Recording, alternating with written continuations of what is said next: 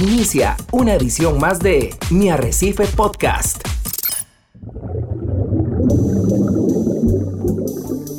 Usted está a punto de sumergirse en los misterios de nuestros océanos y en el fascinante mundo de los acuarios marinos. Esto es Acuariofilia Marina, un mundo marino en la radio gracias a la Asociación Costarricense de Acuariofilia Marina, una organización sin fines de lucro comprometida con el acuarismo responsable y profesional. Muy buenos días, amiga y amigo. Bienvenidos a Radio Monumental, la radio de Costa Rica, hoy en un programa más de Acuariofilia Marina, un programa de la Asociación Costarricense de Acuariofilia Marina, una asociación sin fines de lucro que lo que busca es sensibilizar, educar no solo los acuaristas eh, con respecto a su responsabilidad en la conservación de todos estos hermosos organismos que tenemos en nuestras casas, estos pedacitos de mar, de arrecife que tenemos en nuestras casas, sino también a, a la población en general sobre la seria afectación que viven nuestros océanos y cómo esa afectación nos incluye a todos porque nos va a afectar a nosotros y a nuestras generaciones futuras por todo el rol fundamental que para la vida en el planeta desempeñan los océanos, representan los manglares, representan los arrecifes rocosos, coralinos, etc. Así que en el programa de hoy le vamos a dar continuidad al tema del pH que iniciábamos en el programa del sábado anterior. Pero antes de retomar este tema, pues creo, quiero y también Ricardo y Paul que hoy nos acompañan en el programa de Acuariofilia Marina, extenderle una gran felicitación y un reconocimiento profundo a todas nuestras madres por darnos el don de la vida, por ser eh, las que siempre están a nuestro lado, acompañándonos, que sufren por nuestros problemas, que se quitan el bocado de la boca con tal de dárselo a sus hijos, a ustedes madres, que el Señor les bendiga este próximo lunes 15 de agosto. Que sirva para recordarnos el papel tan importante, el agradecimiento que le tenemos a nuestras madres, porque realmente el agradecimiento debería ser de todos, todos, todos los días.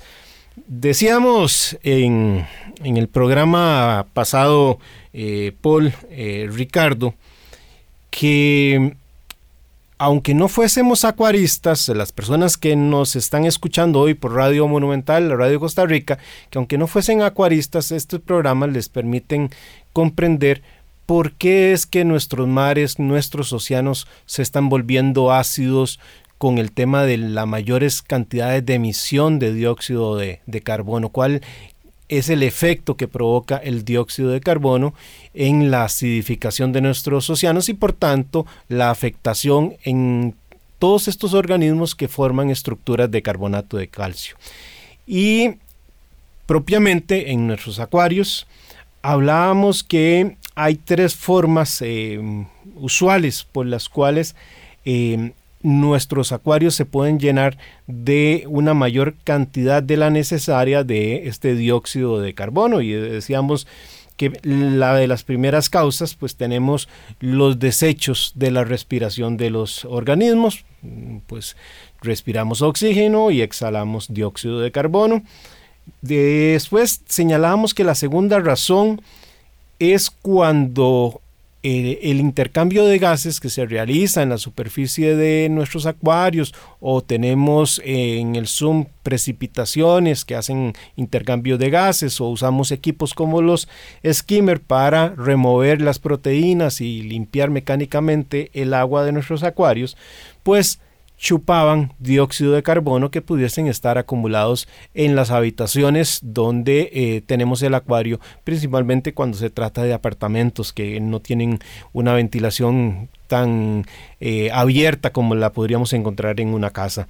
Y ya mencionábamos también una tercera razón, que era el uso incorrecto de los reactores de calcio donde estos al trabajar con dióxido de carbono, cilindros de dióxido de carbono, tenían remanentes, desechos de dióxido de carbono que se introducían al acuario.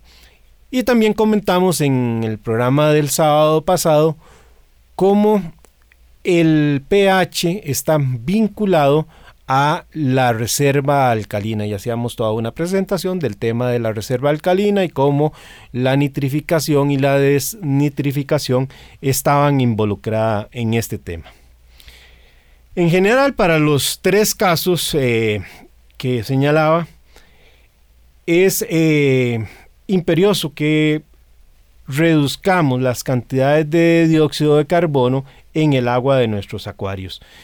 Y para lograr una solución, Paul, eh, Ricardo y amigos que nos escuchan, podemos lograr esa reducción de la presencia de dióxido de carbono en nuestros acuarios por varias vías. Y por supuesto que la primera y por excelencia va a ser mejorando el intercambio de gases en el acuario.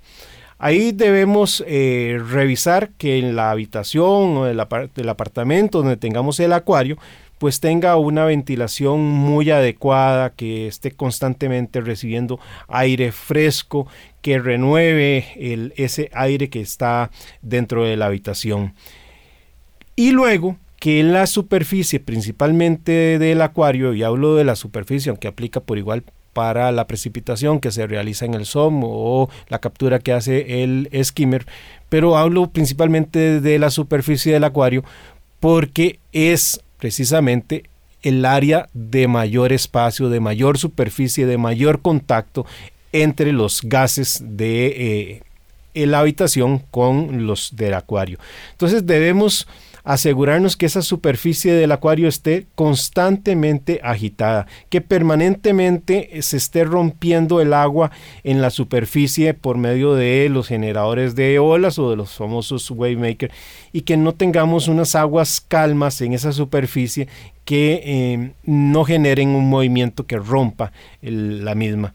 Eh, aunque parezca tal vez innecesario la, advertencia, eh, no quiero pecar de confiado y quiero señalar que en algunas oportunidades he visto que hay personas que le colocan un vidrio encima a la superficie del acuario o le ponen un, acrílico eh, por varias razones, para evitar la salpicadura de la sal, en, por ejemplo, en las lámparas, en los T5, o bien y principalmente para que evitemos que eh, salten nuestros peces. Ahí lo lógico pues sería quitar o remover estos acrílicos o estos vidrios que se ponen sobre eh, la superficie del agua porque obviamente nos están afectando seriamente el intercambio de gases. Y si alguien tiene un pez y de los cuales hay muchos que les da por estar saltando en nuestros acuarios, pues por dicha hoy se consiguen mallas que no solo evitan que salten, sino que tampoco nos afectan seriamente la iluminación de nuestros corales y entonces no tenemos una afectación en esas longitudes de ondas que son tan importantes para eh, nuestros corales, Paul y Ricardo. tampoco afectan la temperatura del acuario, porque al no haber intercambio gaseoso eh, se, se cierra, que es el gran problema que tienen aquellas peceras donde se diseñan dentro de muebles o que tienen una tapa de madera completa. Eso ah, eleva muchísimo la temperatura y no permite la oxigenación. Y aquí hay que recordar, ¿verdad? Que estamos hablando de intercambio de gases de la pecera, del acuario, pero también hay que recordar el intercambio de gases de la habitación donde está la pecera. Porque a veces, en muchos casos, acuaristas tienen la pecera en una habitación muy pequeña, eh, tienen varias una o varias personas dentro de ese, cuarto y no se dan cuenta que la respiración de nosotros puede elevar los niveles de dióxido de carbono en el aire y eso conlleva a que se eleven los niveles en la pecera y le baja el pH al acuario. Entonces también hay que recordar, la pecera ocupa respirar, el cuarto donde uno está también ocupa cierta ventilación. Y ahí es válido, válido, lo que decía Ricardo de, de, que a veces por la estética del mueble, para que no se vean esas lámparas, eh, ponemos una mampara, puertas de madera, etcétera, para darle mantenimiento, pero esas puertas de madera, bien que mal, también afectan esa, esa respiración. Porque acordémonos que ya sea porque rompamos mal la superficie del agua del acuario, ya sea porque el skimmer, eh, mm, digamos, está chupando aire eh, de una habitación con pobre ventilación, o que el, usamos la técnica tal vez de las eh, microburbujas eh, para inyectar más oxígeno, nada de eso va a valer si la habitación donde tenemos el acuario no tiene una correcta y una sana ventilación. ¿Por qué? Porque de lo contrario lo único que estamos haciendo es chupando igual el dióxido de carbono y eso me va a llevar a, a Ricardo y a Paul a que más adelante yo quiero detenerme para hablarles de dos leyes físicas que explican por qué hay un equilibrio entre los gases de la habitación con los gases que tenemos en, el acuario.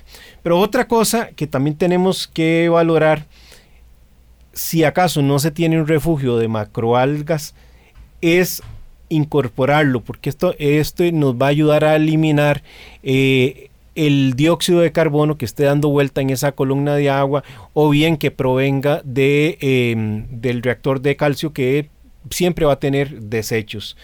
Em, tenemos que entender que cuando tomamos aire del skimmer y por tanto se va a chupar ese aire, en estas habitaciones poco ventiladas o urnas cerradas, esta manguera del skimmer sería ideal ponerlas o fuera de la casa, eh, si la habitación permanentemente pasa muy cerrada y tiene eh, pobre eh, ventilación, y eso a veces se nos puede, se nos puede complicar porque no todo apartamento donde ubicamos el acuario, de ahí al rato lo ubicamos contra la pared de un vecino y no, no, le vamos a poder hacer el orificio para sacar una pequeña manguerita. Entonces, también pasa porque cuando instalemos el acuario, pensemos dónde lo vamos a ubicar, si es un área que va a recibir ventilación, que si va a ser pobre o no va a ser eh, una pobre ventilación. Pienso, por ejemplo, en aquellos acuarios donde a veces los tenemos en los cuartos del acuarista, eh, mm, no, con poca frecuencia el acuarista eh, ya lo tiene a la par de su cama. Y, es, y en las noches tenemos un serio problema. todo cerrado porque está todo cerrado. ¿ah? Está todo cerrado. al rato está haciendo mucho frío. Se cierran las ventanas también. Y hay otro fenómeno las macroalgas, el fitoplancton, dejan de hacer fotosíntesis porque ya no hay eh, iluminación y por tanto dejan de consumir dióxido de carbono. Y ese dióxido de carbono que no se está consumiendo por no haber esa actividad fotosintética se va a volver a acumular. Entonces vamos a incrementar la presencia de CO2 por la respiración de los organismos, por la mayor concentración de CO2 en el cuarto y porque no hay actividad fotosintética, lo cual nos hace que esas caídas en la noche del pH puedan ser más bruscas. No, incluso eh, es peor porque recordemos que al no haber iluminación, eh, las plantas empiezan a respirar de manera normal empiezan a consumir oxígeno y a emitir dióxido de carbono. Incluso esa, esa es una de las razones para que los doctores dicen no tenga plantas muy grandes en el cuarto porque la noche le puede bajar el nivel de oxígeno o sube el dióxido de carbono en el cuarto. Igual pasa con las peceras y con los refugios. Pero por dicha, bueno, la solución a esta la tenemos muy fácil. Es, porque es por eso que muchos de nosotros tenemos la luz del refugio inversa a la luz del día. Correcto. Prendemos la luz del refugio en la noche Sí, eh, correcto. y la apagamos de día. Lo que pasa es que para esos acuarios que están en la habitación tiene que tener una puertita porque de lo contrario van a pasar con una iluminación, una segunda luna toda la noche el acuarista. Luego hay otro tema que tiene que ver con los desechos que produce el reactor de calcio, ¿verdad? Aquí hay dos, sugerencias. Uno, que la manguera que bota el residuo del carbonato y, el calcio, producto de la, de la, eh, del, del trabajo que hace el reactor de calcio, que caiga directamente al refugio. ¿Para qué? Para que ese CO2 que va saliendo sea consumido ahí. Mm. Y lo otro es, si el presupuesto no lo permite, comprar un reactor de calcio que tenga una cámara extra, eh, donde se dé un proceso de, de, desgaste de ese dióxido de carbono. Y si el presupuesto no nos da, pues yo creo que hay hoy día mucho bricolaje en internet que nos dice, cómo hacer esa otra cámara extra, porque tampoco lleva mayor ciencia, es simplemente ponerle una, un cilindro extra a la salida del reactor, que lo vamos a volver a llenar con la misma media de eh, que usa el reactor de calcio, no se nos va a disolver a la velocidad de la cámara principal, pero va a provocar que al estar esa media ahí presente siempre se dé un poco de, eh, de, la, de la disolución y llegue menos residuo, de dióxido de carbono al, acuario. Eh, esta, eh, eh, otra sugerencia que también yo digo, a veces es muy básica, que genera problemas de excesos de remanente de dióxido de carbono en el acuario, es porque el reactor de calcio tiene la sonda mal calibrada.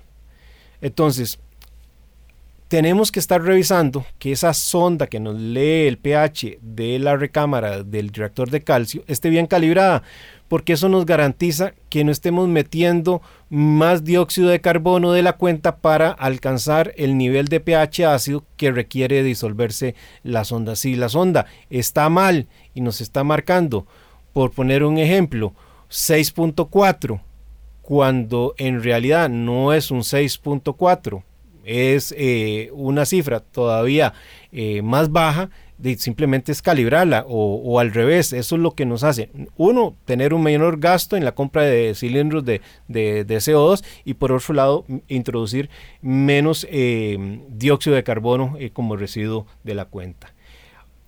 Otra parte que es muy importante que no podemos olvidar y que lo hablábamos en el programa pasado, es que nuestras bacterias están eh, y, explicábamos el ciclo del nitrógeno y el ciclo y la, cara de, la desnitrificación, es que las bacterias constantemente, no solo en el ciclado, sino día a día, segundo a segundo, pues van a estar transformando el amoníaco a nitritos y luego estos a, nitratos por medio de ese proceso de, de oxidación.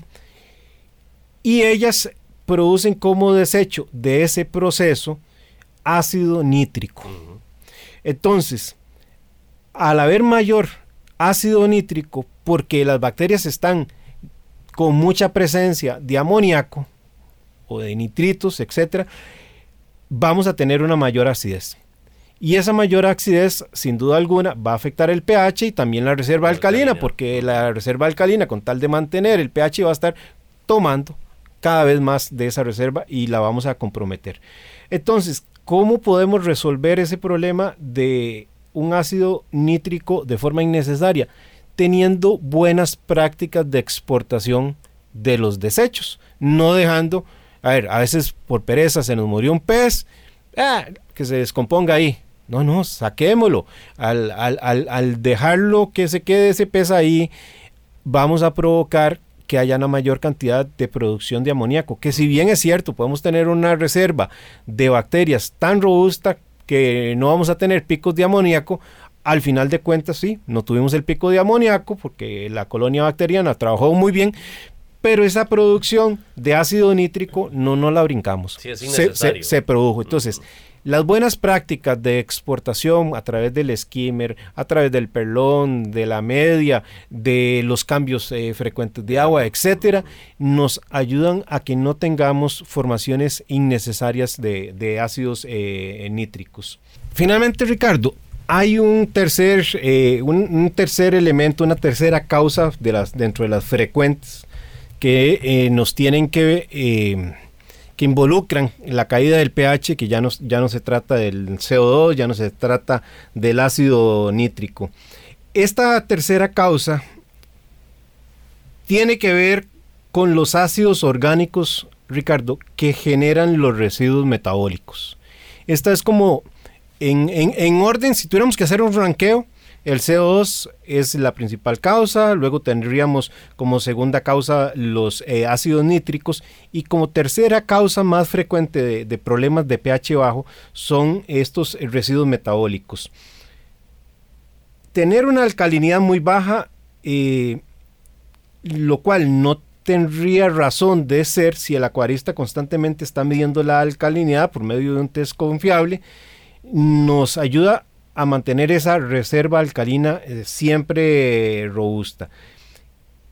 Y que si no la mantenemos en su rango ideal, en la medida en que nuestros organismos hacen su proceso de calcificación y tenemos problemas de pH, esta, esta reserva alcalina se nos va a venir afectando. Entonces, recomendación también adicional es no nos descuidemos en estar midiendo la alcalinidad. A veces el acuarista se atiene y dice, no, es que mi alcalinidad es muy estable. Pero si no tenemos buenas prácticas de exportación de material orgánico y entonces se produce mucho ácido nítrico por esa conversión del amoníaco al nitrito o de un momento a otro comenzamos a tener mayor cantidad de residuos metabólicos, vamos a tener una afectación en la reserva alcalina.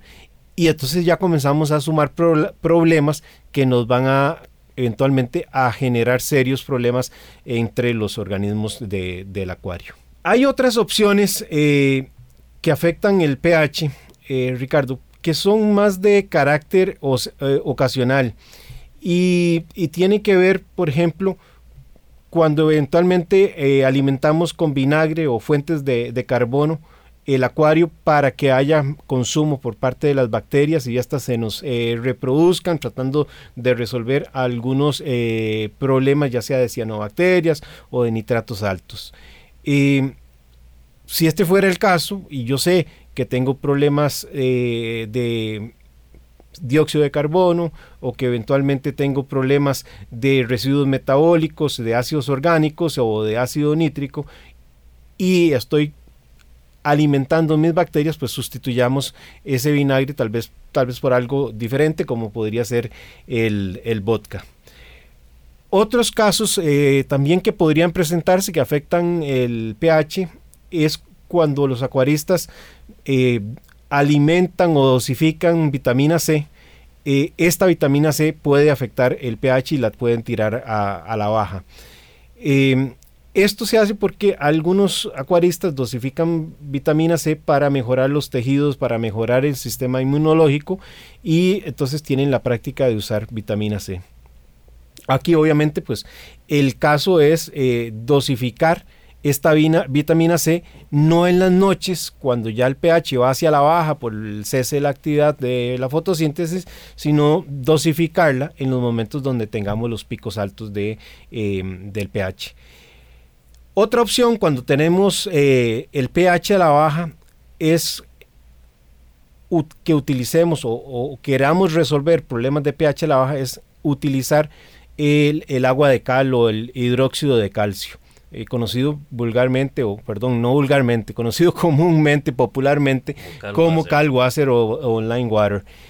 En términos generales, el hidróxido de calcio, al, ser dosificado de forma lenta, y eso es importante, tiene que hacer una dosificación lenta, lo que va a hacer es capturar ese exceso de dióxido de carbono que está disuelto en, el agua, ¿verdad? Y al capturarlo lo va a transformar en bicarbonatos, que es el que van a utilizar también mayormente nuestros corales. El hidróxido de calcio siempre, y quiero reiterarlo, debe ser dosificado de forma lenta. Si no lo hacemos de forma lenta, Ricardo, en vez de formar bicarbonato y lo agregamos con cierta eh, ligereza, con cierta rapidez, uno, vamos a agotar rápido el dióxido de carbono. Y entonces en vez de conseguir bicarbonatos, vamos a conseguir carbonatos. Y al juntarse este con el calcio, vamos a tener mayores precipitaciones en la forma de carbonato de calcio y entonces no va a estar eh, disponible para eh, el consumo de los organismos este, eh, este, carbonato de calcio. La forma más fácil de editar el hidróxido de calcio es a través del agua que se nos está evaporando del acuario y yo siempre recomiendo por razones de seguridad hacerlo por medio de un reactor de, de Calwasser. También como nota al margen ligado a este tema del hidróxido de calcio es eh, tener presente que cuando lo agregamos hay que darle seguimiento al magnesio, al estroncio y al fosfato. Finalmente, otra opción para corregir, Ricardo, los problemas de pH es algo muy sencillo. Realizar cambios frecuentes, regulares y parciales de eh, nuestra agua del acuario para así refrescar eh, los amortiguadores naturales y asegurarnos de que una adecuada filtración y flujos de agua eh, que eh, se puedan logren exportar esos residuos de alimentos no consumidos a esa filtración mecánica y ayudar con ello en retardar la caída del, del pH.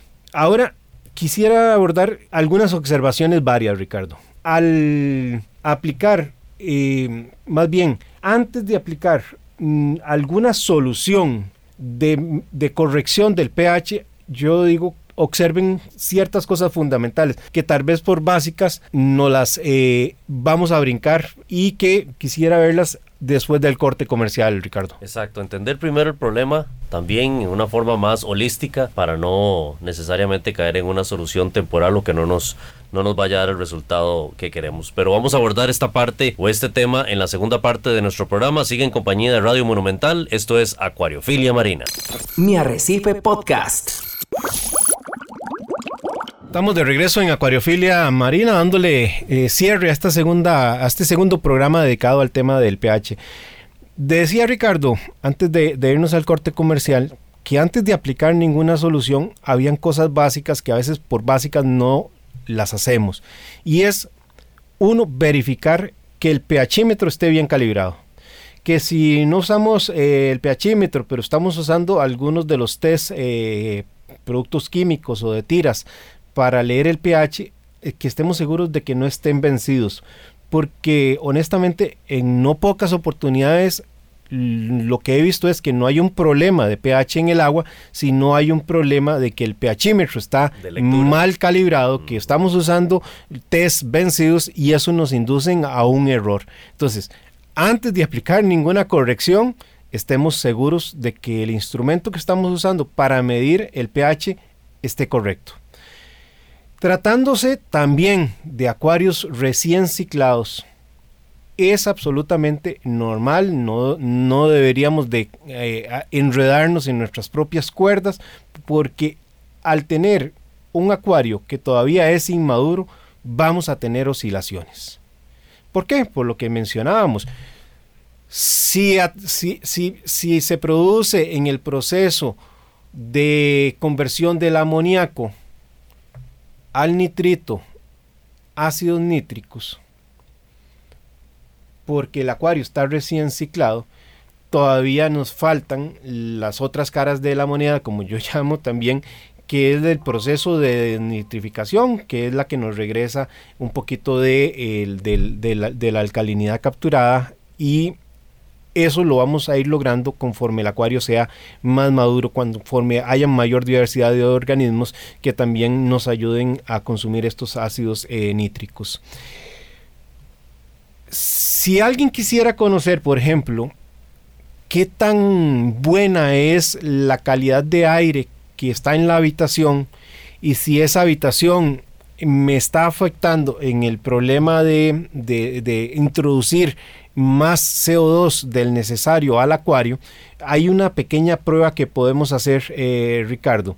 Aquí la recomendación es primero utilicemos el skimmer, vamos a lavarlo muy bien para que no hayan presencias de ácidos orgánicos ahí eh, que, pueden quedar en, las, en, las, paredes. Lo lavamos muy bien y lo vamos a dejar eh, funcionar por lo menos por una hora y sacamos una muestra de agua del, del skimmer. Si acaso no tenemos un skimmer, lo cual no es muy frecuente hoy día, lo, ideal sería entonces sacar el agua del acuario, ponerlo en una tacita y meterle una piedrita de aire y oxigenar bastante fuerte esa piedrita de aire. Y también dejarla por una hora. Luego de la hora vamos a comparar el pH que tiene la muestra con el pH que tiene eh, el acuario. Si los eh, dos pHs andan similares, no tenemos una deficiencia en, en nuestros equipos. Luego yo recomendaría ir a hacer la misma prueba, pero llevando las muestras al exterior. O sea, esa hora que yo decía de, poner una piedrita de aire eh, en, un tazón con agua del acuario, lo hacemos al aire libre en el patio de la casa y volvemos a comparar. Si hay una mejoría eh, en cuanto a que el pH de, que medimos en el exterior está más robusto que el que tenemos dentro de la casa, es porque si tenemos un problema que, el intercambio de aire fresco en el acuario, en la casa, en la habitación, no está siendo lo ideal que debería ser. Obviamente pueden haber diferencias, pero si la diferencia es mínima, sabemos de que no hay nada que hacer, que la casa tiene o la habitación tiene una buena cantidad de aire fresco circulando. Pero si las diferencias son significativas, entonces por ahí podríamos encontrar una oportunidad de, de mejora. En esta parte de temas varios, Ricardo, yo tampoco recomiendo el uso comercial de los famosos buffer o tampones para resolver problemas de pH porque al final de cuentas lo que estamos haciendo es poniendo parches, es una solución engañosa y el acuarista lo que debería de ver es qué es lo que está causando ese problema de pH, que nuevamente en, un primer eh, orden tenemos por excelencia los problemas de CO2 y ya vimos una fórmula de cómo podríamos hacer un ejercicio para ver cómo anda el CO2 en la habitación. Eh, serían los ácidos eh, de nitrogenados, y por último, los eh, ácidos metabólicos. Em, finalmente, otra oportunidad de mejora para aquellos que lo quieran intentar, eh, solo que hay que tener cuidado porque cuando hablamos de nanoburbujas, son nanoburbujas, es meter nanoburbujas al acuario en el sump en las noches porque ese eh, mayor exceso de oxigenación en la medida en que la, la, habitación, la casa no esté contaminada con mayor presencia de dióxido de carbono, ese exceso de oxígeno va a ayudarnos a exportar el, CO2. Pero yo recomiendo empiecen eh, haciéndolo en las noches. Ahí en el blog tengo una, una, explicación bien detallada de cómo lograrlo. ¿Por qué en la noche? Porque cuando cesa la actividad fotosintética es cuando más acumulación de dióxido de carbono vamos a tener y una variación a la baja. Porque las algas no lo absorben, básicamente el dióxido Exacto, pues, se no, tuvo, hay eh, no hay proceso de fotosíntesis, entonces las algas dejan de eh, consumir el dióxido de carbono que esté ahí en la columna de agua. Esto me lleva al tema que habíamos planteado en el programa pasado y pincelé al inicio de si los acuarios respiran. ¿Por qué es tan importante que la habitación tenga una buena circulación de aire fresco y por qué el que no exista esa buena circulación en, el, en, la, en, la habitación o en la casa llega a afectar de una forma u otra al intercambio de gases en el acuario. Entonces, tenemos que entender que si bien los peces que tenemos en el acuario son grandes consumidores de oxígeno y por supuesto también productores de los desechos del dióxido de carbono, también tenemos bacterias que van a consumir el oxígeno. Lo que pasa es que estas bacterias obviamente no, lo, no usan ese oxígeno para respirar, sino para que de ahí extraer la energía necesaria para transformar ese amoníaco a nitrito y el nitrito a nitrato.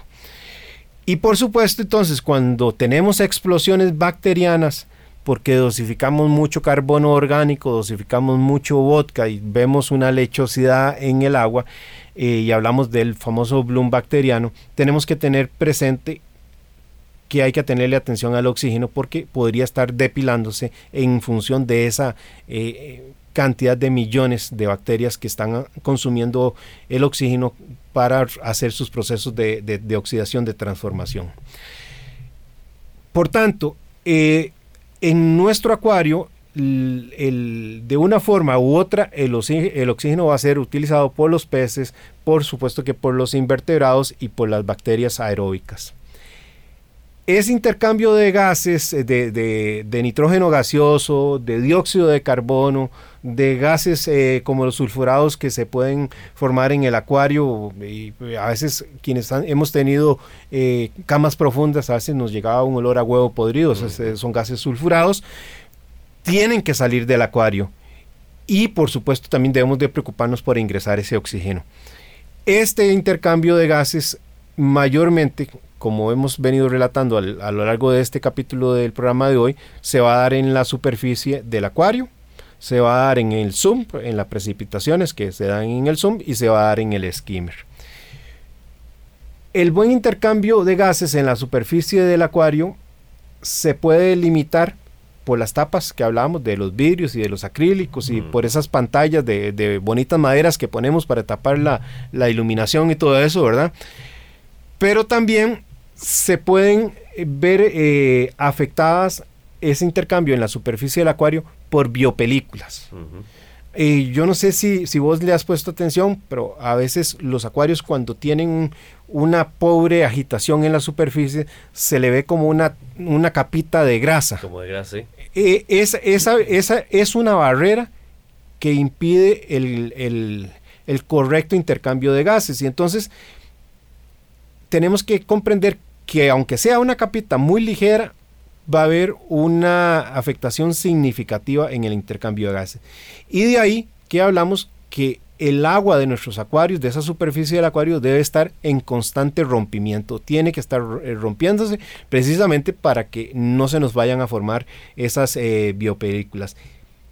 Entre más delgada sea la capa laminar, como llaman los, los oceanógrafos, más eficiente va a ser el proceso de intercambio de gases. Si no la rompemos adecuadamente, entonces vamos a limitar eh, significativamente ese intercambio de gases. La cantidad de oxígeno disuelto en el agua también va a depender de otros factores, como es la temperatura y la salinidad. A menor temperatura y salinidad, más oxígeno va a haber presente. Más oxígeno vamos a, tener para saturar con el agua y por supuesto que también se va a dar el efecto contrario. A menor saturación de oxígeno, vamos a tener una menor saturación de oxígeno si tenemos una mayor temperatura y, una mayor salinidad, mm. correctamente. Una buena saturación, si la pudiéramos medir, va a rondar entre los 6 y los 7 ppm de partes eh, por millón. Cuando esa saturación ya no está en 6, eh, sino baja a 5 y va llegando a 4, ya los 4 ppm es como la llamada de alerta. Ya es un número donde podríamos comenzar a ver signos de estrés en los eh, organismos, principalmente en peces grandes, cuando se, de hecho se va la luz y no podemos producir oxígeno. Está claro que los primeros que siempre se mueren van a ser los peces grandes y los que normalmente logran subir son los peces eh, pequeños. Obviamente al haber menos oxígeno, y por eso hacía la cita de las bacterias, que las bacterias no lo usan para respirar, pero sí lo van a usar como fuente de energía, ¿verdad? Al haber menos oxígeno, entonces resulta que las bacterias ya no van a ser tan eficientes transformando el amoníaco al nitrito y al nitrato. Y por tanto vamos a tener una mayor acumulación de amoníaco combinado con una menor presencia de oxígeno para los organismos y esa bola de nieve obviamente se nos va a ir haciendo más grande conforme menos oxígeno esté presente en el acuario y al final todos conocemos el desenlace de eh, la cantidad de peces que se pierden en, los apagones, ¿verdad? Entonces, la pregunta ahora viene siendo es, ¿cómo logramos una buena mezcla de oxígeno en el agua? Entonces, para entender bien cómo podemos lograrlo, tenemos que pensar en nuestro acuario como si fuese un contenedor, que tal cual lo es, pero supongamos que nuestra habitación va a ser otro contenedor. Un contenedor a la par de otro contenedor en el cual va a ir un ir y venir de, gases. Teniendo esta, este, este ejemplo figurativo, hay dos leyes de la, de la física que tenemos que tener siempre presentes pues bueno, más que acordarnos de los nombres y de, del, concepto en sí, es el efecto práctico que ahorita vamos a, detallar. Pero son la ley de Dalton y la ley de Henry. No son leyes recientes, ya son viejitas. Eh, la ley de Dalton fue eh, eh, presentada en 1802 y, y establece que la presión de una mezcla de gases no reacciona químicamente. Es igual a la suma de las presiones parciales que ejercería cada uno de ellos si solo uno ocupase todo el volumen de la mezcla sin variar temperatura. Y por su parte, la ley de Henry, formulada un año después, en, 1803, nos dice que a una temperatura constante, la cantidad de gases disueltos en un líquido es directamente proporcional a la, presión parcial que ejerce ese gas sobre el líquido. Entonces, ahora la otra pregunta es, cómo aplicamos estas leyes a nuestros acuarios. Visualizando entonces esos dos contenedores que, señalábamos, tenemos un contenedor que es el acuario que está lleno de agua. Y por encima de esa agua lo que tenemos es aire de la habitación. O sea, y hablo aire porque es una combinación de nitrógeno, de oxígeno, de dióxido de carbono y otros gases que están a una presión de, sobre el agua de un bar. Entonces, según estas dos leyes que les acaba de, señalar, la de Dalton y la de Henry, estos gases que componen el aire, que está sobre esa superficie de agua, se van a disolver en el agua y sus porcentajes van a ser los mismos tanto en el agua como en el aire. Van a llegar a equipararse. Entonces, ¿qué quiere decir esto? Que si tenemos más CO2 de la cuenta en el acuario que en la habitación, va a salir un porcentaje de CO2 hasta equipararse. Si tenemos mucho CO2 en la habitación, va a entrar un poco de CO2 al acuario para equipararse y así sucesivamente.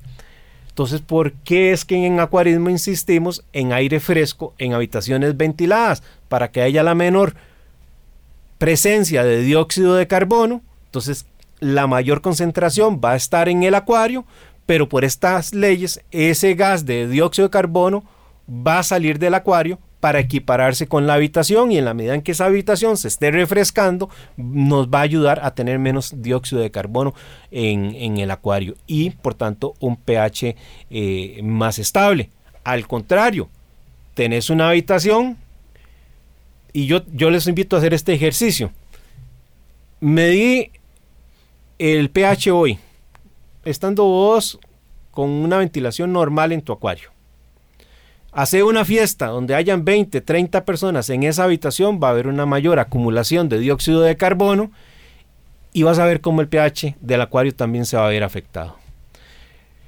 Entonces, ese intercambio eh, que logramos eh, dar en estos ecosistemas eh, cerrados mm, con presión y temperatura constante de gases disueltos van a ser en el acuario van a ser los mismos de, la, habitación.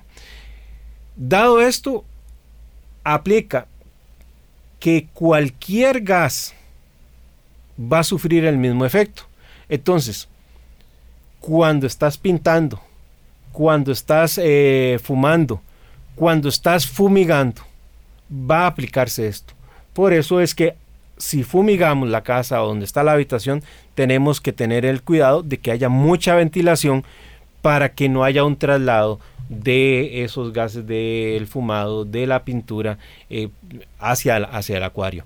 Eh, esos son detalles que como acuaristas a veces no, no, comprendemos, pero sí son importantísimos para la correcta calidad del agua y, y la estabilidad del, pH. Hasta los productos de limpieza que apliquemos. Cualquier, cualquier producto, Ricardo, que nos genere eh, algún gas, bajo estos principios siempre van a equipararse el porcentaje de la habitación con el del acuario y viceversa. Entonces, en la medida en que nuestro acuario, nuestra casa, nuestra habitación esté muy bien ventilada, sin extraer gases del exterior, porque pues, igual podríamos estar hablando de la, eh, abrir la ventana, pero vivimos en una ciudad sumamente contaminada, con China, el DF, México, etcétera, eh, y entonces hay que valorar eh, el asunto, ¿verdad? estamos hablando de habitaciones bien ventiladas con aire puro para, para que tengamos esas mejoras. Y por supuesto que si vamos a tener que aplicar fumigación, pintar, cubrir, eh, tomar las precauciones para cubrir la superficie del acuario, del skimmer y la, el, el, el, para que no se dé ese intercambio de gases, pero garantizando que vamos a tener alguna fuente de producción de oxígeno dentro del acuario, eh, alguna bomba, alguna piedra que nos eh, inyecte oxígeno, porque vamos a tener tapado el, acuario para que no nos entren esos gases de la pintada o de la fumigada. Entonces, recordemos, entre más dióxido de carbono produzcan los peces, vamos a tener una mayor saturación de CO2 en ese acuario, en ese contenedor, ¿verdad? Lo cual va a aumentar la presión de CO2 en el agua y conforme esa presión siga aumentando y se haga mayor eh, la presión de dióxido de carbono sobre el agua, este va entonces a salir del acuario a caer a la habitación y por supuesto que también el efecto eh, contrario. Por tanto, entre mejor sea el oxígeno de la habitación, como hemos venido señalando, y tenga más presión ese oxígeno en la habitación que el que está en el acuario, aquel rompimiento que hacemos sobre la superficie del acuario, porque evitamos que se nos hagan esas biopelículas, eh, cambiamos ese acrílico que pusimos para que los peces no nos saltaran o no nos pringara la sal eh, y lo pusimos por mallas, se va a dar el efecto eh, contrario y trasladamos el, oxígeno hacia el acuario. Ahora quiero referirme también a otro tema que tiene que ver con el ácido carbónico, Ricardo. Cuando el dióxido de carbono de la habitación se disuelve en el agua del acuario, se crea una reacción química que hace que se forme ácido carbónico, el cual puede desasociarse en bicarbonato o en carbonato. Pero en ambos casos va a liberar cationes de hidrógeno. Y conforme más protones de este tengamos en el agua, el pH va a tender a la baja y se va a afectar nuestro proceso de calcificación. Este es un detalle de especial interés, eh, Ricardo, sobre todo para las personas que por el lugar donde viven o tienen casas o habitaciones con poca ventilación, sea por el diseño, porque es un apartamento, por el clima, eh, por el uso de aires acondicionados, eh, por, porque se, eh, se usan en invierno calentadores de, la habitación, etcétera, etcétera, se limita la ventilación usando las, las ventanas, ¿verdad? y las puertas abiertas, porque no queremos que el aire acondicionado se escape o lo que sea. Y la composición del aire sobre el agua del acuario va a cambiar. También lo va a hacer la cantidad y calidad de componentes gaseosos individuales que están disueltos sobre esa agua del acuario. Y por tanto, no es lo mismo tener un acuario en una habitación que tiene buena circulación de aire fresco que un acuario que está en una habitación con pobre circulación, como ya se habrá comprendido a lo largo de toda esta explicación. Por esas dos leyes que, les hemos referenciado, los gases disueltos en el agua del acuario están siempre en equilibrio en cantidad y calidad con los que están presentes en, en, el agua de la habitación. El intercambio de gases va a ser más eficiente conforme más grande sea la superficie en relación al volumen del acuario. ¿Por qué hago esta observación, Ricardo? Porque no es lo mismo la superficie de un acuario rectangular que la superficie de un cubo. Ambos acuarios pueden ser de 100 galones, solo que uno es cubo, es en forma de cubo y el otro es en forma de eh, rectángulo. Por supuesto que el que tiene forma de rectángulo va a tener mayor superficie para intercambio de gases. Entonces, si yo tengo un cubo y sé que está en una habitación cerrada y sé que está con todo lo que hemos venido explicando en el programa de hoy, debemos de ponerle mayor atención a ese intercambio de gases y reforzar si, fue, si fuera lo necesario. Eh, hay algunos temitas todavía que, que, se nos escapan, Ricardo, pero yo creo que el concepto ya quedó calado, porque lastimosamente, como siempre pasa en este programa de Acuariofilia Marina, el tiempo nos ha ganado. Así es, y le dedicamos estos dos programas a, la importancia del pH, de identificarlo, de tratarlo, de prevenir problemas de pH y de alcalinidad. Agradecerles a todos ustedes que nos han acompañado muy gentilmente en esta mañana y por supuesto que los invitamos para que sigan sintonía de Radio Monumental, la radio de Costa Rica. Mi Arrecife Podcast.